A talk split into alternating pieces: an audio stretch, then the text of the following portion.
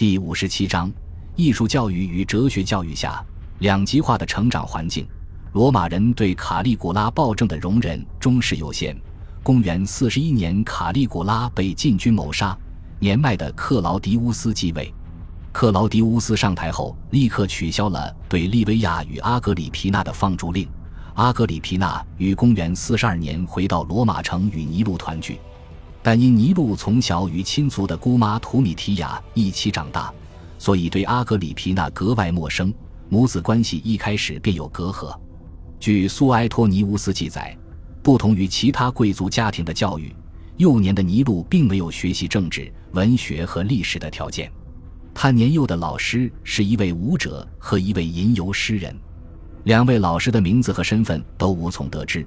不过从两人的职业来看，非常有可能是底层的解放自由人，因为这两位老师的影响，尼禄自幼便对诗歌、舞蹈以及演戏产生了极大的兴趣。他对罗马人重视的口才、文学、历史、军事等学识毫不感冒，终日沉浸在艺术之中。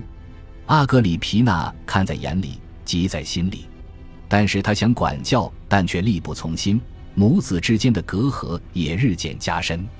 尼禄沉迷诗歌的日子一直持续到十一岁，也就是公元四十八年。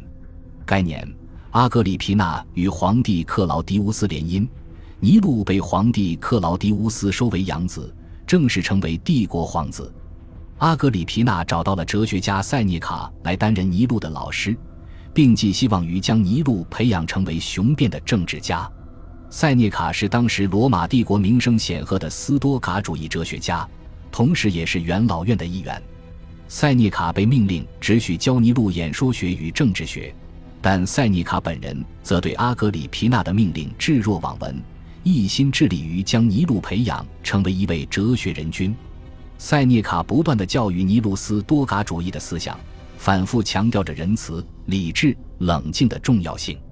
尼禄就是在这样的童年成长环境中，一步步走向了皇帝的位置。感谢您的收听，喜欢别忘了订阅加关注，主页有更多精彩内容。